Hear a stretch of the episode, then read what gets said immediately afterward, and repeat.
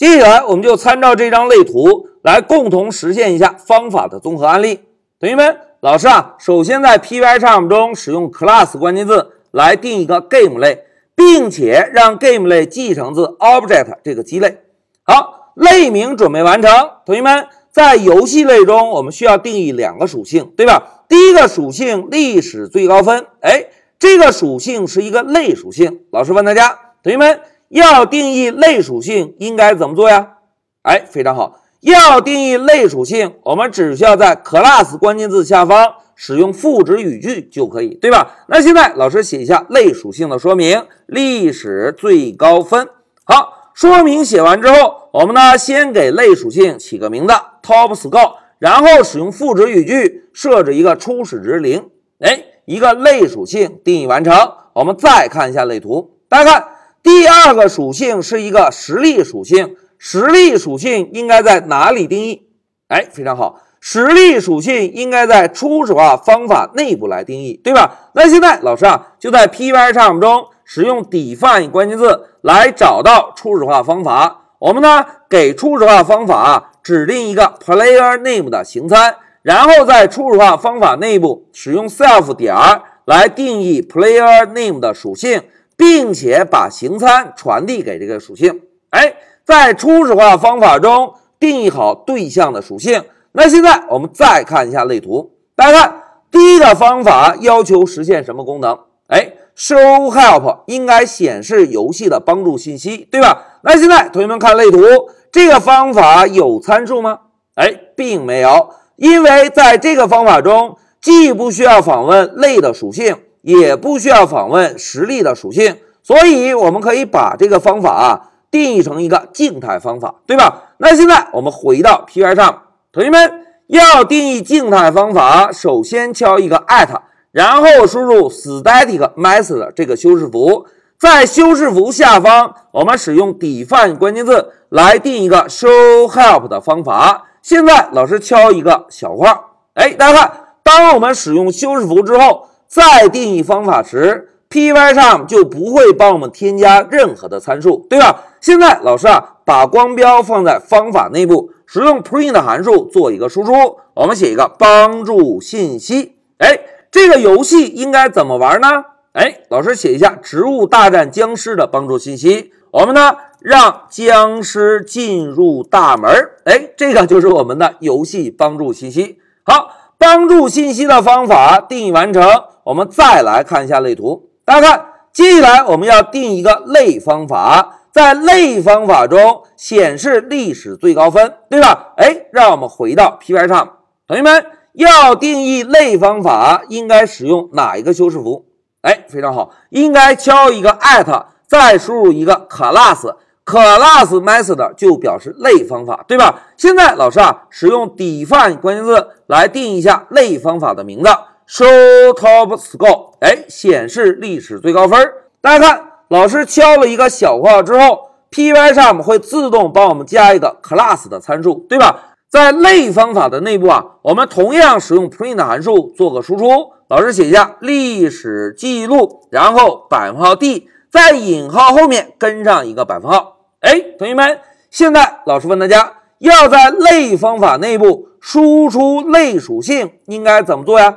哎，非常好，在类方法内部要访问类属性，我们直接使用参数 class 就可以。现在大家看，老师写一个 cls 点儿，然后呢找到 top score 这个属性，哎，这样是不是就可以在类方法内部直接把类属性的值做一个输出，对吧？那现在我们再看一下类图，大家看最后一个方法是一个实例方法。实例方法的第一个参数是 self，对吧？我们让这个方法能够开启当前这个玩家的游戏。那现在我们回到 P I 上老师啊，就使用 define 关键字来定一个 start game 的方法。我们让 self 作为这个方法的第一个参数，然后呢，使用 print 函数做个输出。老师写一下百分号 s 开始游戏啦，然后点儿点儿点儿，我们呢？把当前这个玩家的姓名啊做一个输出，老师就使用 self 点儿，